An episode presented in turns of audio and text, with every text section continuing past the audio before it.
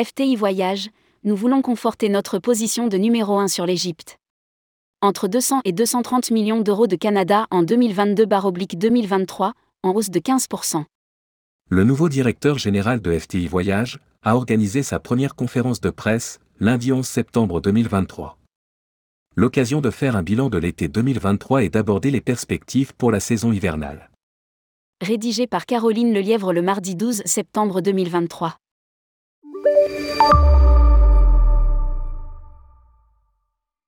Le bilan de l'exercice 2022-2023 pour le tour opérateur FTI Voyage est bon. Parmi les destinations plébiscitées du Théo, on retrouve sans surprise l'Espagne, l'Égypte, la Grèce, la Turquie et les Caraïbes. Nous sommes numéro 1 sur l'Égypte. Le club FTI Voyage Jungle Aquapark est notre best-seller. Nos plus grosses progressions se situent en Asie, avec plus de 326%. Affirme Ludovic Rigel, directeur général France de FTI Voyage. Les voyants sont au vert ce sera un exercice record. Le voyagiste vise un chiffre d'affaires entre 200 et 230 millions d'euros pour son exercice du 1er novembre 2022 au 31 octobre 2023, soit une progression de 15% du chiffre d'affaires.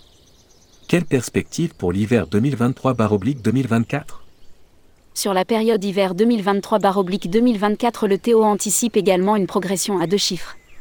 Parmi les tendances, le retour à l'anticipation des réservations les consommateurs prennent beaucoup plus de temps pour analyser les prix, les comparer.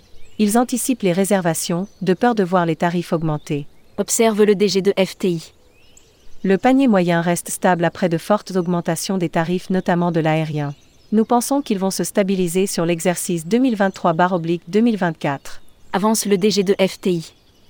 Avec quelle inflation C'est très important pour nous de maintenir des prix raisonnables. Nous n'avons pas vocation à casser les prix pour répondre à la demande. Tient-il à préciser FTI Voyage, nous voulons conforter notre position de numéro 1 sur l'Égypte. L'Égypte reste la première destination du Théo, suivie par le Maroc et les Canaries, la Thaïlande. L'Égypte représente 20% de notre chiffre d'affaires sur l'hiver. Nous avons pris beaucoup d'engagements aériens et des clubs. Nous voulons conforter notre position de numéro 1 sur cette destination. Affirme Ludovic Rigel. Sur le long courrier, malgré des prix élevés, les réservations en Asie et dans l'océan Indien ou encore en Afrique se présentent bien. Quid de la République dominicaine? Il y a eu de grosses discussions avec Air France. La situation s'est normée. La République dominicaine reste une destination très importante pour nous. Précise Ludovic Rigel. Lire aussi, République dominicaine, le chaos guette-t-il les tours opérateurs? Au total, FTI commercialise 7 clubs sur la saison hivernale. La brochure est en cours de distribution. Le voyagiste veut donner plus de visibilité à son offre existante sur la Réunion, Madagascar, les Caraïbes anglophones, les Açores, la Jordanie et la montagne en city trip. Ce sont des destinations marginales, mais nous souhaitons les mettre en avant. Nous avons 25 000 produits disponibles et réservables dans nos systèmes.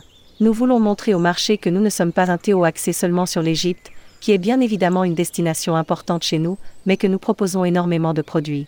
Bien que ce ne soit pas la demande principale, nous pouvons y répondre. Précise Ludovic Rigel. Cet hiver, le plan de vol de FTI prévoit plus de 10 000 sièges en stock sur l'Égypte, mais aussi les Caraïbes, l'océan Indien, le Sri Lanka, l'Afrique, la Tunisie. Depuis le Covid. Notre stratégie est tournée vers l'optimisation des risques. Nous sommes beaucoup plus attentifs à l'offre et à la demande. Nous alimentons le marché avec des engagements, qui nous permettent de nous développer sur certains axes ou de se maintenir en tant que leader. Affirme Ludovic Rigel. Workshop, Fantrip. Cette rentrée, FTI Voyage multiplie les actions de promotion.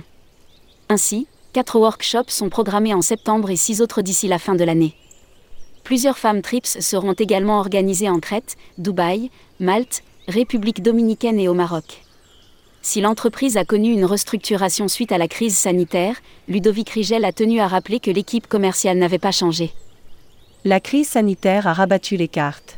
Après une première restructuration d'ordre économique, pendant le Covid, nous nous sommes aperçus que certains process internes étaient à bout de souffle et non adaptés à la reprise. Le management a changé, j'ai repris la direction seule. La hiérarchie a été simplifiée pour plus d'efficacité. Vos interlocuteurs restent les mêmes. Publié par Caroline Lelièvre. Journaliste, tourmag.com